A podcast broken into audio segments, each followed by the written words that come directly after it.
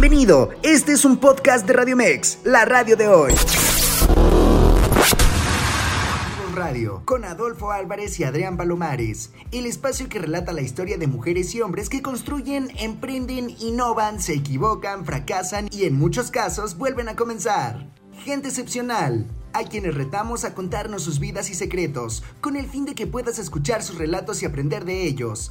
Y todo cuento empieza con un había una vez. Que lo disfrutes.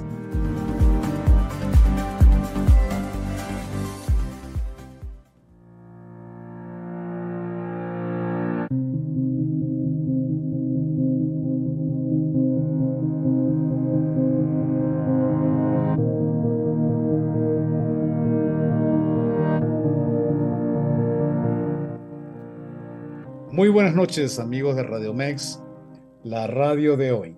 Un gusto saludarlos una vez más, hoy 7 de marzo de 2023, ahora en Cuentos Corporativos Radio. Un gusto saludarlos. Mi nombre es Adolfo Álvarez y como siempre en este espacio me acompaña mi compañero Adrián Palomares. Adrián, buenas noches, ¿cómo estás? Buenas noches, Adolfo, y buenas noches a todos los, los que nos escuchan por mex.com y también a los que nos ven ahora en Facebook Live. Este es nuestro segundo programa que estamos transmitiendo en directo redes sociales. Nos van a encontrar en Facebook como Cuentos Corporativos, Instagram, LinkedIn y también como Cuentos Corporativos y Twitter como arroba Cuentos Corpora 1. Y, y tenemos también, Adolfo, redes sociales de Radio Mex, ¿no? Así es, tenemos a Radio Mex. Recuerden, muy importante, cada vez que en las redes sociales de Radio Mex vayan a mencionarlo, agreguen el hashtag, hashtag la radio de hoy, en Facebook, Instagram, Twitter, Radio Mex y en TikTok, Radio Mex en vivo. Otro tema muy, muy importante y además oído al tambor. Hoy en este programa más que nunca, por favor, anoten, apunten nuestro WhatsApp 55 87 39 71 29 55 87 39 71 29 el WhatsApp de Radio Mex. ¿Y por qué se los comento? Porque en el segundo bloque de este programa vamos a ayudarlos a encontrar trabajo. Vamos a ayudarlos a, le vamos a brindar los tips con la intervención de un especialista en cómo deben construir su currículum. Y seguramente van a tener muchas preguntas que hacer. Entonces, una última vez, se los repito, 55 87 39 71 29. Listo, Adrián. ¿Cómo seguimos con nuestro programa de hoy? Oh, creo que mi compañero está un poco congelado, pero bueno, hoy seguimos con la conmemoración, preparándonos para el evento que tenemos mañana, más bien el evento para esta conmemoración que tenemos el 8 de marzo. 8 de marzo se conmemora el Día de la Mujer. Esta es una fecha icónica, definitivamente no puede pasar por alto, es algo que debemos considerar y que debemos reflexionar al respecto. Eh, sobre el 8 de marzo. ¿Qué podemos decir?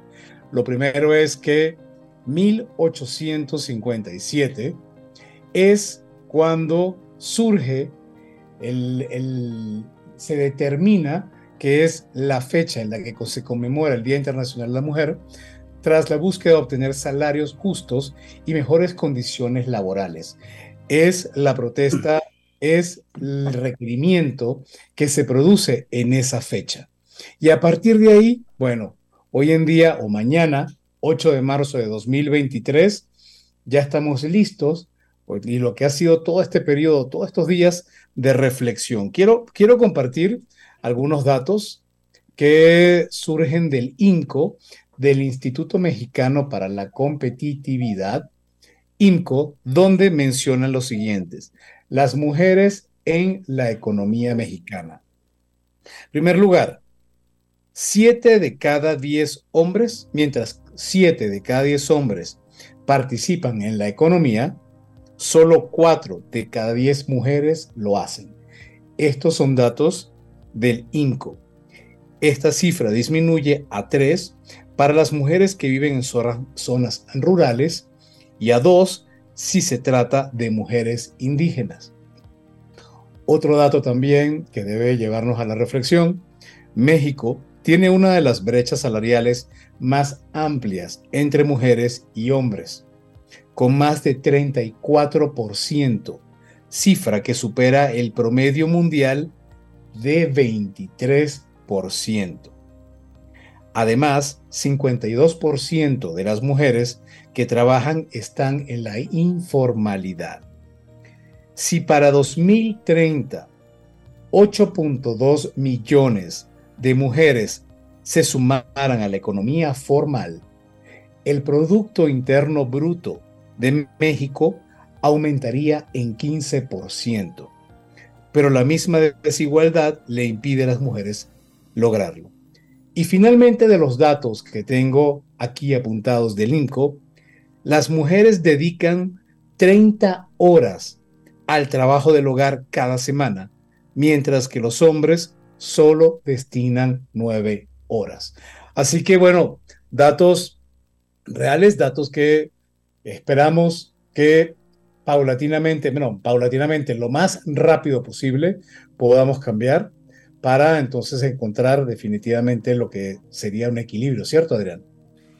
Cierto, la verdad es que conmemorar el Día de la Mujer es un tema muy importante, porque la realidad es que la mujer ha sido pues una eh, población que siempre se ha encontrado en algún punto eh, disminuida o depresión en relación a la, al género masculino, ¿no? Eso es un hecho.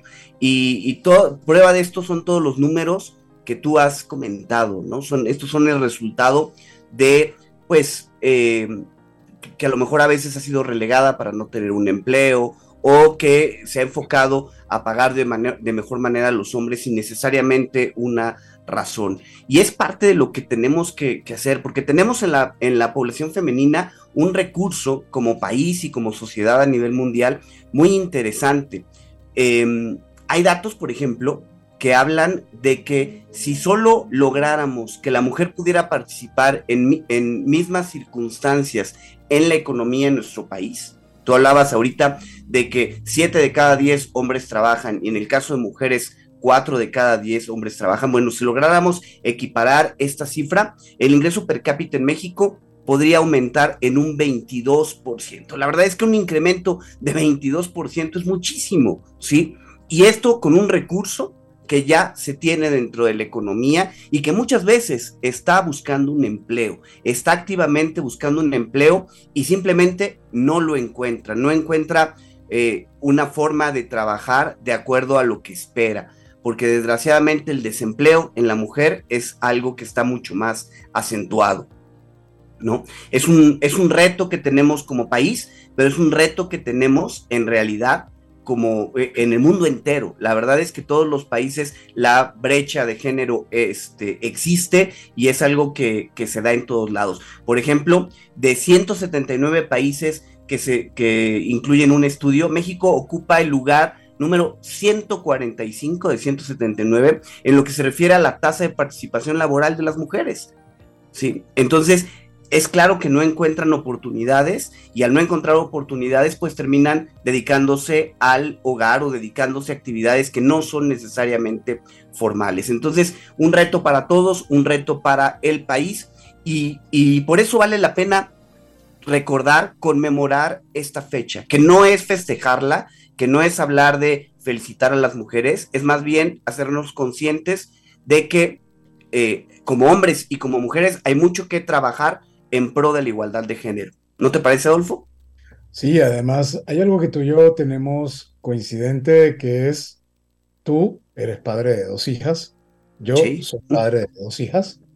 Eh, nos, nos toca trabajar muy de la mano con ellas para sembrar esa, ese sentimiento que además eh, logran que logren compartirlo con, logremos compartirlo con, allegados, con amigos. Aquí se trata de casi que hacer una actividad tipo interés, interés compuesto. Pensar que una pequeña aportación, por más mínimo que sea, no vale todo lo contrario. Si podemos hacer pequeños pasos, por supuesto, si tenemos la oportunidad de hacerlos grandes, mucho mejor. Pero aquí lo que vale, lo que tiene importancia es cambiar, cambiar este chip, tener presente que es importante revisar que lo que todos tenemos en común es que somos seres humanos y como tal, como seres humanos, así como Adrián es ingeniero, yo soy comunicador y Adrián, por supuesto, los elementos de ingeniería van a tener para él mucho más facilidad que para mí y viceversa. Así se dan en cuanto a las condiciones del ser humano. Cada quien puede tener una especialidad muy particular en la que se siente cómodo de realizar, pero que no tiene que estar vinculado al género, que tiene que estar vinculado a la capacidad intrínseca personal de lo que yo siento que puedo hacer. Si soy bien, si soy bueno pintando, soy bueno pintando, si soy bueno como manager, soy bueno como manager, pero visto desde la capacidad como ser humano. Y ahí creo que es donde mm, yo siento, no sé qué opinas tú, pero por ejemplo, en mi caso, percibo mucho que es, son mis hijas. Una tiene 18 años, la otra tiene 27 años. Y ellas me han estado llevando y me han estado enseñando mucho, no solo de este punto del tema del rol de que estamos, que hoy en día se está discutiendo tanto sobre el género, sino además de cómo abordarlo. No sé cómo, cómo ha sido en tu caso, Adrián. Sí, la verdad es que creo que eh, vamos, en una, estamos en una sociedad donde tiene que ir cambiando y tiene que ir ajustándose a, todo esto.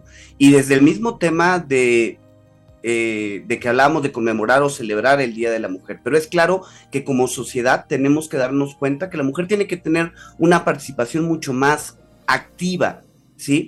Eh, eh, nosotros aquí nos enfocamos mucho más a temas de negocios, pero es una participación mucho más activa en toda la sociedad. Para dar un ejemplo del dato de negocios, mira, de las empresas listadas en la bolsa de valores, se habla que solo el 36% de la plantilla laboral son mujeres. Pero si de pronto subimos a direcciones, por ejemplo, jurídicas, se reduce al 21%. Si hablamos de direcciones de finanzas, solo el 10% son mujeres. Y si hablamos de direcciones generales, solo el 4% son mujeres. Tanto tú como yo queremos que nuestras hijas tengan las mismas oportunidades. Y un 4% no habla de la capacidad que tienen las mujeres, no habla de todo lo que pueden hacer, de todo lo que pueden lograr, por lo menos no de lo que pueden lograr mis hijas o las tuyas y de lo que hemos platicado. Entonces, claramente tenemos que luchar porque ese 4% vaya incrementándose y se convierta en algún momento en el 50% que debería de ser. En, México también otro dato bien interesante, solo en 11% de los consejeros son mujeres, de los consejeros de empresas. En particular estamos hablando de las empresas listadas en la Bolsa Mexicana de Valores, que es eh, la información que se tiene, solo el 11%. Entonces, es claro que oportunidades para desarrollar eh, la parte laboral de las mujeres existen y que todos tenemos que colaborar en ese sentido, porque capacidades las hay por todos lados. Así, totalmente. Y si no, Nada más hace falta como que volteemos hacia el cielo y recordemos a Katia Echazarreta, quien es la astronauta mexicana que ahora, por supuesto, se ha convertido en un ícono para una figura emblemática. Entonces, pero así como, como está Katia, están millones de mujeres que tienen, la, tienen el reto de adoptar posiciones que, como ya hemos mencionado, o acabamos de mencionar, han sido relegadas y que definitivamente deben tomar este rol y deben seguir en su avance por eh, pasar estos escaños. Entonces, bueno, 8 de marzo se conmemora el Día Internacional de la Mujer. Y bueno, creo que por lo pronto nosotros tenemos que irnos a un corte, ¿cierto, Adrián? Sí, vamos a un corte, pero regresamos para, eh, pues, comenzar con nuestra plática con una gran invitada que nos dará tips para encontrar un mejor empleo. Pero bueno, eso a nuestro regreso. Por lo pronto, vamos a un corte y en unos minutos estamos con ustedes de regreso. Así es. Bienvenido amigos de Cuentos Corporativos Radio. Ya estamos de regreso en este nuestro programa y ahora vamos a comenzar con nuestra sección eh, principal que tiene que ver con entrevistar a nuestra invitada, en este caso invitada, pero queremos que eh, no se olviden de mandarnos sus mensajes y notas de voz por WhatsApp. Nos van a poder localizar en el 55 87 39 71 29 y allí estaremos para resolver dudas sobre el tema del día de hoy. ¿sí? Mándenos un WhatsApp y conéctense con Radio Mex, la radio de hoy. Y bueno, Adolfo, ¿nos presentas a nuestra invitada? Claro que sí, Adrián. Hoy tenemos como invitada a una persona que nos va a ayudar a construir algo que pareciera simple, pero no lo es, que es el famoso currículum vitae. Y mm, bueno, qué mejor que una persona que viene del mundo de recursos humanos para ayudarnos con esta actividad. Ella se llama Lourdes Álvarez. Lourdes además es mi hermana. Ella es licenciada en psicología clínica con maestría en gerencia empresarial, ambas en la Universidad Central de Venezuela, en Caracas. Es venezolana y desde hace más de siete años vive en la Ciudad de México. De hecho, actualmente es una feliz mexicana o como decimos también, una Benemex. A Lourdes le apasiona el desarrollo del talento y las conexiones de la gente en su lugar de trabajo ella comenzó su carrera profesional liderando una organización educativa internacional con sede en más de 50 países en el mundo que promueve el desarrollo de competencias interculturales. Actualmente ocupa el cargo de Chief People Officer, CPO, en OpenTech, consultora mexicana que impulsa la resolución de los problemas más complejos en las organizaciones originados por el comportamiento humano. Finalmente, a Lourdes le mueven los valores de empatía, bien común, la bondad, el amor y el impacto a la comunidad y al mundo. Hola Lourdes, bienvenido a bienvenida a Cuentos Corporativos Radio. ¿Cómo estás? Hola Adolfo y Adrián, muy bien. Gracias. ¿Ustedes qué tal? Bien, muy bien. Muchísimas gracias y con gusto, con mucho gusto de tenerte aquí en Cuentos Corporativos Radio. Y eh, Lourdes, entremos en materia. Vamos por lo más básico. ¿Qué es un currículum vitae? ¿No? ¿Cómo nos ayuda a tener un currículum vitae? ¿A qué nos referimos con esto?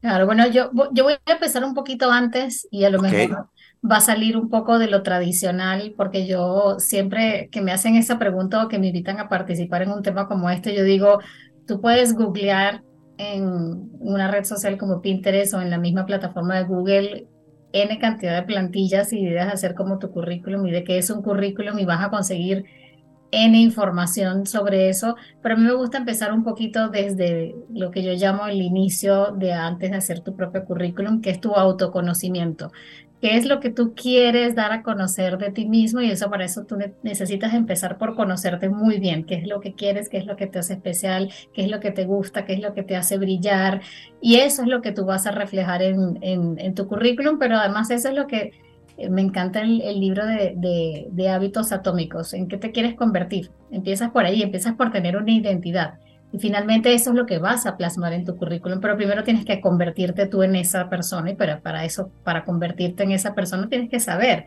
qué es lo que te gusta, qué es lo que te apasiona, qué es lo que eres bueno, qué es lo que te hace brillar o buena o bueno qué es lo que te hace brillar. Entonces empiezas por ese autoconocimiento y ya después eso es finalmente lo que vas a ir reflejando en tu, en tu currículum. Me ha tocado por mi experiencia encontrarme, eh, bueno, y, aparte me apasiona trabajar con la juventud y se me acercan muchos jóvenes a decir, bueno, pero si no tengo trabajo, si lo que he hecho es estudiar, eres una persona, eres una persona que seguramente ha tenido eh, eh, impacto en tu comunidad estudiantil, en tu comunidad de vecinos, seguramente has hecho el voluntariado, seguramente tienes hobbies, o sea, antes de ser una persona, antes de ser un profesional, eres una persona. Entonces, eh, por eso digo que hay que empezar un poquito antes para reconocerte tú como persona y ya después eso es lo que vas a reflejar en tu currículum. Ya después decirte cómo hacerlo, pues vendría un poquito más de, información, pero en inicio me encanta empezar así. Ahora, eh, algo que se vende mucho en Internet eh, tiene que ver con los diferentes formatos de currículum. Y pareciera que mientras más bonito, mientras más ordenado, más, no que ordenado, pero sí más bien ornamentado, fotografía, colores, eh, nivel de inglés y entonces le agregas ciertos dibujos. ¿Eso está bien para pasar tu currículum a las empresas? Mira, esa, tendencia ha cambiado muchísimo, muchísimo con el tiempo y con la inteligencia artificial y los software para, para filtrar el, el, reclutamiento ha cambiado muchísimo. Salvo que seas un diseñador o una diseñadora gráfica, el currículum no tiene por qué estar ordenado. Lo que vale es el contenido más que la figura. Evidentemente la forma en muchas otras cosas sí tienes que prestarle mucha atención, desde la longitud, pasar de más de una, de una página cuando el cerebro humano tienes que captar, la atención en los primeros siete segundos. Evidentemente si me das un currículum de tres hojas, en siete segundos leo las primeras dos, eh, los primeros dos párrafos. Entonces, lo que invertiste haciendo tres hojas, pues ya no vale tanto si es un ojo humano el que lo está viendo. Si es un software, es eh, otro el, el, el enfoque que le tienes que dar. Tienes que buscar más bien palabras claves entre la posición a la que estás aplicando y tu currículum. Y ahí viene lo segundo. Ya hoy en día no se trata de ser maquiladores de currículum. Vas a tener un único currículum que te identifica y que lo vas a ir reproduciendo indistintamente por cada una de las posiciones. Una vez que ya tú hiciste ese trabajo de autodescubrimiento, de que saber qué es lo que quieres, en qué eres bueno, en qué brillas, entonces ahora vas a empezar a buscar lo que está en el mercado y vas a empezar a ajustar tu currículum y tus cualidades y tus fortalezas y tu potencial y tu talento a eso que está en el mercado, a esa posición que tú quieres aplicar. Entonces ya no se trata de reproducir indistintamente un currículum, de darle un formato bonito, de comprar una plantilla y tenerla, sino se trata más bien de ajustar ese contenido a esa posición que estás aplicando, evidentemente con un estándar. Eh, hay estándares, desde cuál es la información personal que vas a colocar, eh, para que eh, evitar los sesgos de la parte humana que son, digamos, de alguna manera, entre comillas, naturales. Hay alguna información que sí, que debes evitar. Si estás casado o eres divorciado viudo, eso es irrelevante, porque eso no te hace ni mejor ni peor persona, ni te quita talento. Eh, también la edad, la edad también es irrelevante. Si vives en determinada colonia o si eres de determinada nacionalidad, esos datos como información personal, eso ya no, no tiene cabida dentro de los currículums de hoy en día.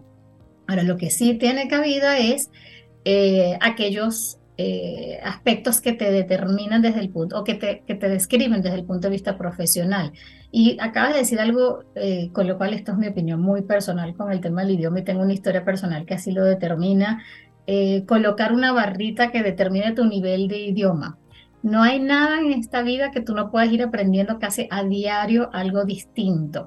Y el idioma es algo que tú puedes aprender. Entonces, si tú pones en un currículum que tú, eh, de, no sé, de cinco puntitos, tienes un dominio de tres y resulta que todos los días estás aprendiendo algo distinto y estás estudiando algo distinto para mejorar tu nivel de inglés y ya tú estás poniéndote una etiqueta de que tú solamente tienes tal dominio.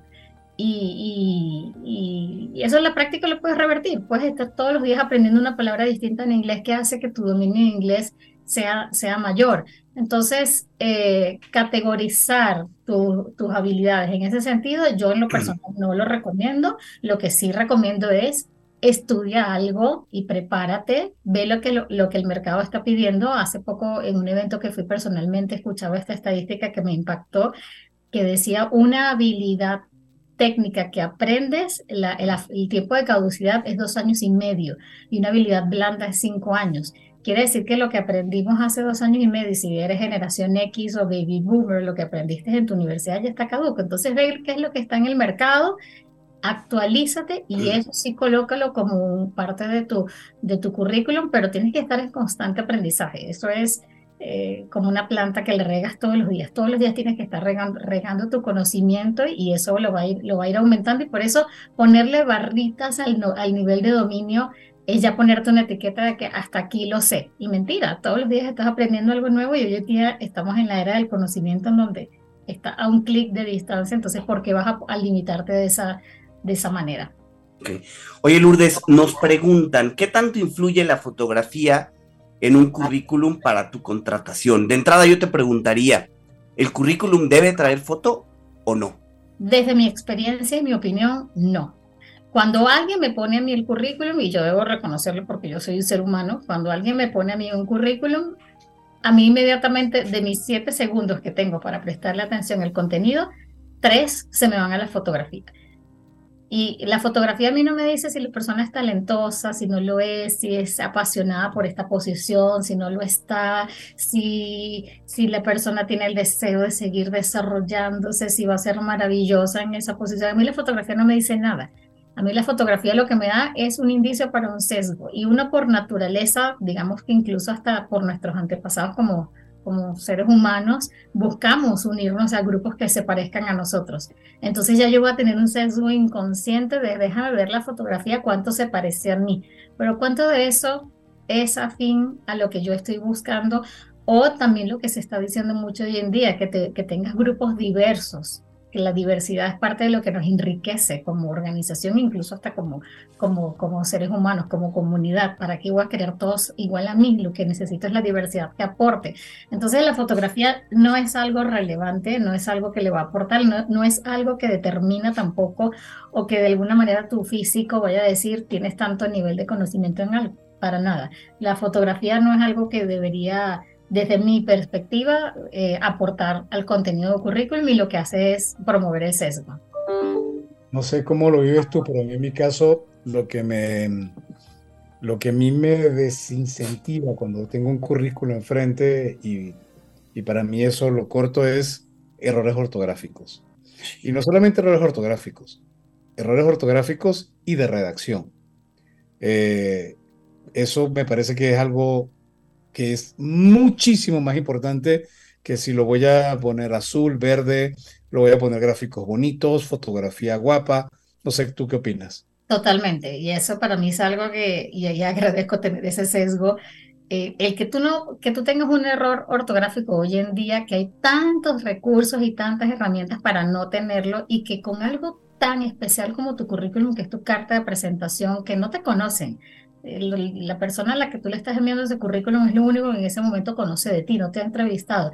Y que tú no le prestes atención al detalle para tener un currículum sin un error ortográfico, habla mucho más de una competencia desde el punto de vista blanda, de atención a los detalles, de organización, de, de, em, de incluso hasta el uso de una herramienta para asegurarte que no esté habiendo un error ortográfico en tu, en tu, en tu currículum, que tú no tienes dudas si solo va o no acentuado y no puedes rápidamente googlear eh, en qué momento va acentuado solo. Y eso no lo puedes hacer previamente para algo tan importante como tu currículum en una búsqueda de empleo. Para mí eso habla mucho más de, de, de las, de tus competencias y de tus habilidades que lo bonito que pudo haber estado el currículum. Entonces, Oye, pero... los detalles es importantísimo.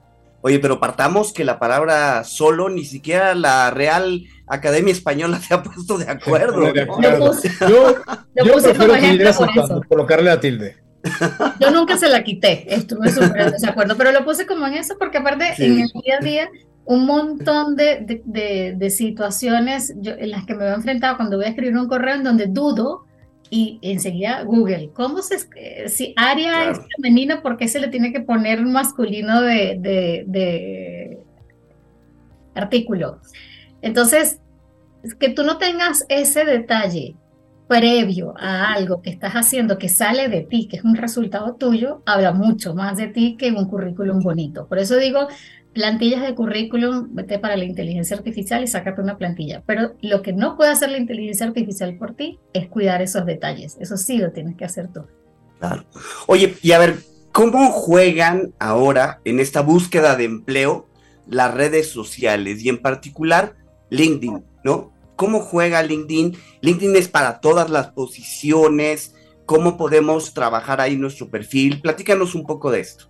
Claro, sí, fíjate que justo una entre las claves que tenía para, para, para eh, éxitos en una búsqueda laboral tenía el networking. Y el networking yo lo llamo formal e informal.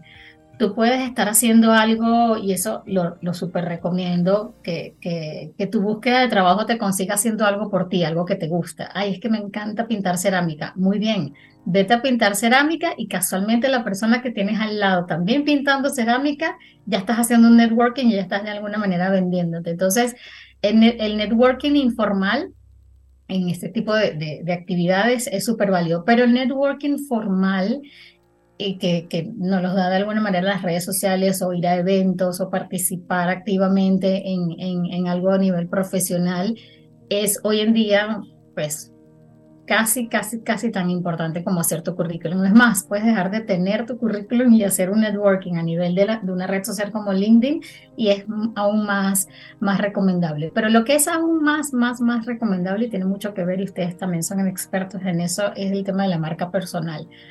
Lo que tú publicas hoy en día en todas las redes habla mucho más de ti de lo que el networking que puedes hacer en, en, LinkedIn. Y, eso hay que cuidarlo mucho. Desde, desde el nacimiento de las redes sociales se popularizaron de acuerdo a cada una de sus personalidades, entonces veías los, los muy peleones en Twitter o el, el, el, que publicaba cada cosa que se comía en Instagram. Y hoy en día hay que cuidar mucho eso y hay que de alguna manera también eh, profesionalizarlo porque es parte de la, de la, imagen que tú estás dando y que pues es, un, es un, un, nicho de información donde los reclutadores también vamos a ver qué información tú, tú publicas. Y por último, y no menos importante, por lo menos también desde mi perspectiva, para mí es demasiado importante que el relacionamiento que tú hagas en LinkedIn sea auténtico, sea genuino. Que realmente yo te contacte y quiera estar en contacto contigo y, y promueve ese networking porque hay una afinidad, porque mm, porque me gusta mucho, me apasiona mucho ese tema. Yo siempre me meto la palabra pasión porque me aburre la gente que es aburrida, la verdad. Me encanta la gente que sí, que estás entregada, me encanta lo que tú haces. Entonces, en ese momento que yo entablo una conversación contigo en, en, en, en LinkedIn, evidentemente con un objetivo y este networking es súper válido, que sea con algo genuino, que no sea una plantilla que estás teniendo para acercarte a todos y que vamos a ver cuál de esos finalmente eh, le atino sino que más bien sea un, un en ese trabajo de autoconocimiento dice, bueno, ¿qué me apasiona a mí? Oye, para mí, no sé, tal empresa ha significado mucho en mi vida, déjame ver quién trabaja en esa empresa. Y empiezo a buscarle y empiezo a, a, a, buscar puntos de conexión con esa empresa y oye, resulta que también es venezolano y también llegó de tal manera y déjame ver cómo conecto. Y eso se va dando de manera natural y es tal cual como sucede en la vida. En la vida tú no conectas de la manera eh, artificial teniendo una plantilla que copias y pegas para hablar con cada uno, porque ahí se nota, se nota que debe ser, debe ser también una estrategia de marketing de, de personalización, lo mismo para las redes sociales y lo mismo para el networking en LinkedIn. Justo eso lo preguntaba Raúl sobre el punto que estamos hablando, nos preguntaba Raúl por WhatsApp y por las redes sociales. Ahora, un tema que no quiero dejar escapar, hay muchos, pero uno muy particular tiene que ver con la famosa carta de presentación o también lo que en inglés se conoce como cover letter. Cover letter. Eh, ¿Tú sientes que eso eh, sí lo piden? Por supuesto que lo piden, pero ¿sientes que eso tiene algún tipo de efecto? Um, creo que el mismo efecto que, que tiene el currículum lo mismo que transmites en, una, en, una, eh, en un currículum lo puedes llegar a transmitir en, en, un cover letter. Un cover letter puede decir tanto como lo que dice tu currículum. Y aquí va a depender mucho de la perspectiva del reclutador o incluso del proceso del reclutador. Eh, si es un proceso muy automatizado, diría que quizás no tiene tanta relevancia. Pero si, si si tu, si tu búsqueda está muy, pero muy orientada y muy bien canalizada y no estás maquilando un cover letter ni tampoco estás maquilando un currículum, sino que tienes tu, tu foco muy puesto en esa empresa, independientemente de que estén o no buscando, eh, tengan o no esa vacante, tú tienes el foco muy en esa empresa. Y te, apas, te inspiras escribiendo ese cover letter y realmente transmite mucho de tu esencia y puedes llegarle a esa persona directamente con ese cover letter, yo diría es un super sí. Pero si no, es como cuando vas a tramitar la visa americana y llevas un montón de recaudos y resulta que no te piden nada de eso. Lo mismo con el cover letter.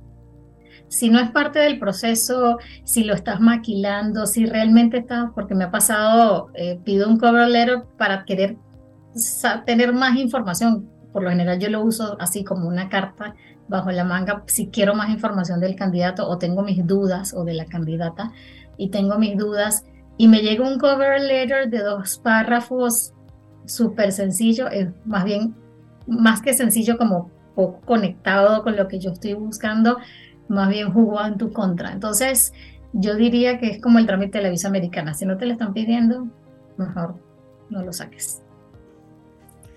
Ok. Oye, y a ver, eh, si tuviéramos que identificar tres tips para darle a nuestros escuchas que están en esa búsqueda de empleo o que están preparando su currículum. ¿Por dónde comenzamos? ¿Cuáles serían esos tres tips que les podríamos dar para que se lleven de esta emisión? Claro, el primero, eh, lo que decía al inicio, conócete muy bien. ¿Qué te gusta? ¿Qué te apasiona? Pregúntale, este ejercicio me encanta. Selecciona tres personas de tu entorno que te quieran, que te aprecien, que te valoren. De tu entorno puede ser profesional, académico, personal, y pregúntales, ¿qué me hace a mí especial? Dame tres razones por las cuales tú crees que yo soy especial o que, en qué me destaco, en qué brillo. Te van a decir unas cosas maravillosas que les vas a utilizar como parte de esa, de esa eh, herramienta de autoconocimiento. Entonces tienes toda esa información. ¿Qué quiero hacer? ¿Qué me apasiona? ¿En qué soy buena? ¿Cuáles son mis talentos? ¿En qué brillo? Y ya, bueno, hago mi currículum en base a, a el general, porque el currículum tiene que ser personalizado a la vacante. Eso es algo muy importante. Lo, lo, segundo y no menos importante, estudia casi casi todos los días. Pero antes de estudiar, y perdón, me regreso porque lo segundo debería ser, ve qué es lo que hay en el mercado. ¿Qué están pidiendo? ¿Qué habilidades están pidiendo? ¿Qué es lo que más se repite?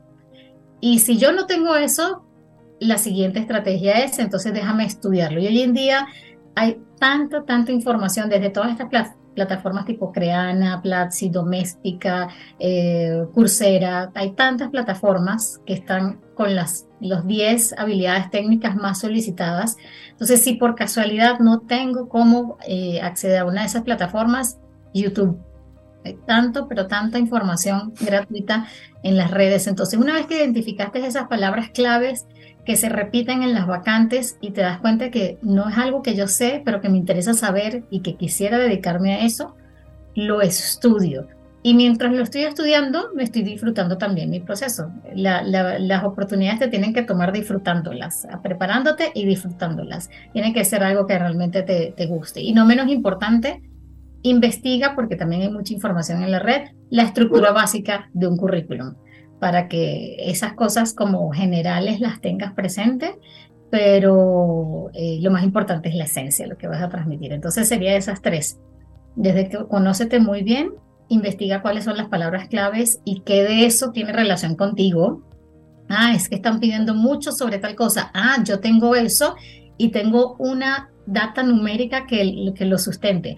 Yo gracias a eso logré incrementar en un tanto porcentaje tal cosa. Eso colócalo en tu currículum, evidentemente.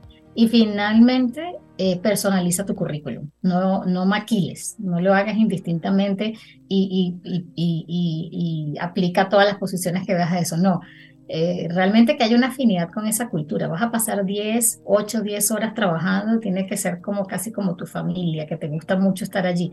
Entonces, que haya una afinidad con esa cultura en la que vas a trabajar, eh, más allá de, bueno, sí, la necesidad del trabajo.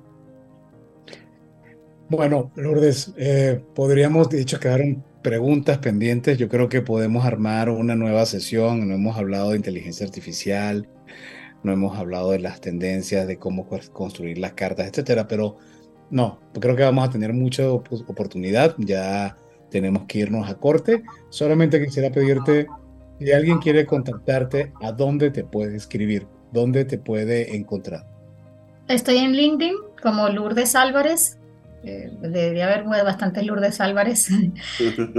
Eh, pero bueno, estoy allí. También formo parte del equipo de cuentos corporativos, entonces a través del correo de cuentos corporativos también por allí me pueden localizar y también en las redes de cuentos corporativos. ¿Es el correo de cuentos corporativos? Contacto arroba cuentos corporativos.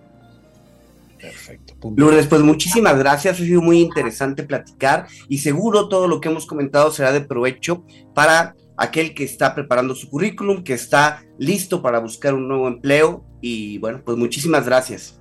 Gracias a ustedes, un placer. Vamos a un corte. Así es, Adrián. ¿A dónde vamos? Adelante. Vamos a un corte y regresamos con ustedes para nuestro eh, último segmento y bueno, platicar del, del episodio que vamos a tener el próximo jueves. En un momento regresamos. Y bien amigos de Radio Mex, la radio de hoy, seguimos en el último segmento de Cuentos Corporativos Radio. Ahora dando una intro de lo que va a ser el programa de este jueves. Este jueves que será 9 de marzo. Wow, ya se está yendo el año, 9 de marzo. Qué rápido. Y bien, así como tuvimos la oportunidad de platicar con Lourdes acerca de todo lo que tiene que ver con el proceso de búsqueda de empleo, de cómo presentar perfil, de cómo mm, registrarse, etcétera, etcétera, tuvimos la oportunidad de platicar con alguien brillante que desarrolló una plataforma también para el proceso de colocación de posiciones y también búsqueda de empleo pero con una particularidad, ¿cierto, Adrián? Sí, sí, sí. Platicamos con Paul Morral, un eh, español de Barcelona que de pronto llegó a México y se enamoró del país y decidió comenzar a emprender, ¿no? Eh, nos contó toda su historia, no, no voy a, platicar más allá, pero al final... Sí, no voy a pero al final terminó eh, desarrollando lo que se llama la pieza que lo que hace es favorecer la contratación de personas sin sesgo. Es parte de lo que él nos comentaba en esta emisión que lanzamos al aire en junio del 2021 y bueno, ya ha pasado cerca de año y medio y en ese sentido Paul ha seguido desarrollando este proyecto y ha estado trabajando bastante fuerte, ¿no, Adolfo? Sí, Paul, Paul Morral Doverna es franco, eh, franco español. Franco español. Pero además es una persona que tiene una capacidad de adaptación impresionante. Eh, si no fuera por el acento eh, francés, español, en verdad que he tenido una adaptación increíble a la cultura mexicana. recientemente publicó en su cuenta de LinkedIn lo siguiente. LATAM, América Latina, está viviendo momentos muy complicados no había visto nunca a tantas personas desempleadas activamente buscando empleo. Y aquí un paréntesis, también lo he comentado en mi círculo de amigos, yo no recuerdo una época como la que estamos viviendo en la actualidad, donde encontrara tantos allegados diciendo, oye, me, acaba, me acaban de dejar ir, como ahora se dice bonito, de mi empresa. Pero bueno, sigo comentando el texto de Paul. Por ejemplo, en la Feria de la Pieza, que es la empresa que comentó Adrián, la pieza que él, la empresa que él creó, la pieza que duró una semana, tuvimos más de 100 mil usuarios, pero menos de mil vacantes. Así que, conclusión, él dice, no te desanimes, Así está el mercado y seguramente durará bastante tiempo. Sigue postulando, sé paciente y si recibes un mail de rechazo, toma en cuenta que no necesariamente significa que hubo alguien mejor que tú. Muchas empresas pausan sus posiciones, tienen procesos sesgados, reestructuran sus equipos o hacen cartera. ¿Cómo ves, Adrián? Pues tiene toda la razón y sobre todo este mensaje viene de alguien que está, como decimos, en el ajo ¿no? Está en el ambiente, está metido en todo lo que tiene que ver con recursos humanos.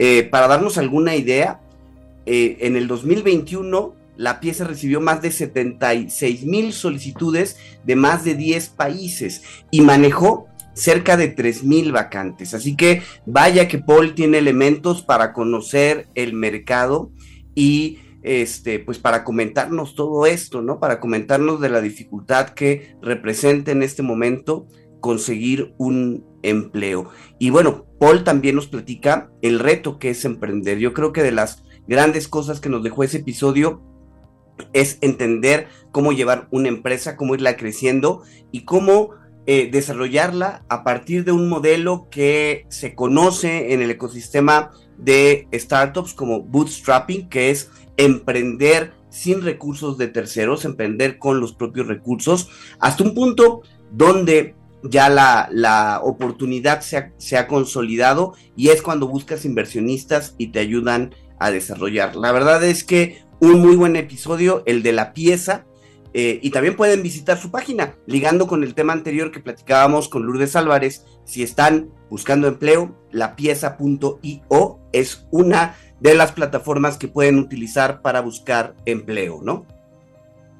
Sí, no se pueden perder este episodio. Dale recordarte, Adrián, Paul fue el ganador en la primera edición de WeStart 2020. 20, creo que es, ¿no? y, esa edición We Start se hizo en conjunto con Endeavor, que seguramente varios lo, han escuchado. Endeavor es una, una plataforma de emprendimiento internacional eh, muy reconocido. Se hizo con la Cámara Franco-Mexicana y se hizo con la, eh, ay, ¿cómo se llama? Esta... Mm, la French Tech. La French Tech. French Tech. La French Tech con Pierre-Claude Bless, que a la, vez es el CEO de la Asociación Mexicana de Venta Online. Así que, la verdad, alguien que muy influyente, alguien que le conoce y que ha estado muy metido. Así que no dejen de escuchar este jueves a Paul Morral Doverne, CEO de La Pieza. Sí, la verdad es que de este episodio nos podemos llevar muchas cosas, ¿no? Por un lado, todo lo que es el reto que, él, que para él significó el emprender, el identificar los socios adecuados, que ya fue de entrada algo bastante complejo, y una vez que los fue identificando, bueno, todo lo que ha sido el desarrollo de, que tiene la pieza detrás, porque trabaja mucho con inteligencia artificial, aunque tiene un modelo muy personalizado, la parte de inteligencia artificial para eliminar los famosos sesgos, es algo que ellos fomentan mucho. Y a veces, de hecho recuerdo que en la conversación que tuvimos con él decíamos, bueno, pero ¿cuáles sesgos? Los sesgos desde tu foto, ¿no? Buscar gente guapa o no, los sesgos de la edad y los sesgos incluso desde la ubicación donde vives o la colonia donde estás. Hay muchos sesgos que no necesariamente nos damos cuenta y es parte de lo que la pieza busca eliminar en las vacantes que maneja. Una buena oportunidad de conocer más del eh, entorno de recursos humanos y, ¿por qué no?, comenzar a buscar opciones para encontrar un trabajo. Y muy bien, Adrián, creo que ya llegó el momento de despedirnos, 20.58 de la noche. La verdad, ha sido hoy, fue un, un espacio que nos lleva a reflexión desde lo que vimos con la conmemoración mañana del Día Internacional de la Mujer, con todo lo que tiene que ver con el proceso de búsqueda de empleo y cómo construir tu currículum, y finalmente de este gran proyecto liderado por Paul. Así que nosotros nos despedimos, no sin antes agradecer en los controles a Víctor Arenas y a Fernando Pérez, que ahora nos ayudan además en una transmisión no solamente a través de la señal digital de www.radiomex.com.mx, sino también a través de Facebook. Está genial, ¿verdad, Adrián? Sí, ahora nos pueden conocer en vivo y a todo color en Facebook Live. Y bueno, pues ha sido una oportunidad muy interesante para meternos en esta plataforma y llegar a más personas. Esperamos que todos lo disfruten tanto como lo disfrutamos Adolfo y yo. Pues no nos queda más que agradecerles a todos ustedes. Nos vemos en nuestra próxima emisión en vivo el martes y por lo pronto este jueves 9 de marzo a las 8 de la noche tendremos a Paul Morral de la pieza en uno de los episodios seleccionados de Cuentos Corporativos. Buenas noches a todos. Adolfo, buenas noches. Muy buenas noches, Adrián. Buenas noches, amigos Radiomex. Que descansen.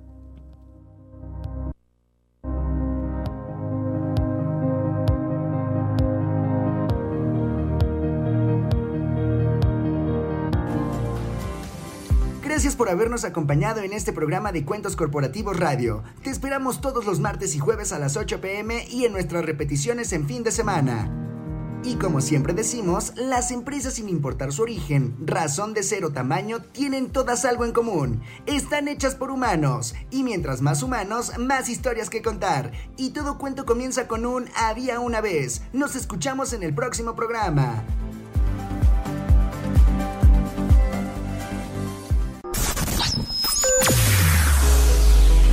Escúchanos las 24 horas del día, los 365 días del año por www.radiomex.com.mx. Gracias por acompañarnos. Esto fue un podcast de Radiomex, la radio de hoy.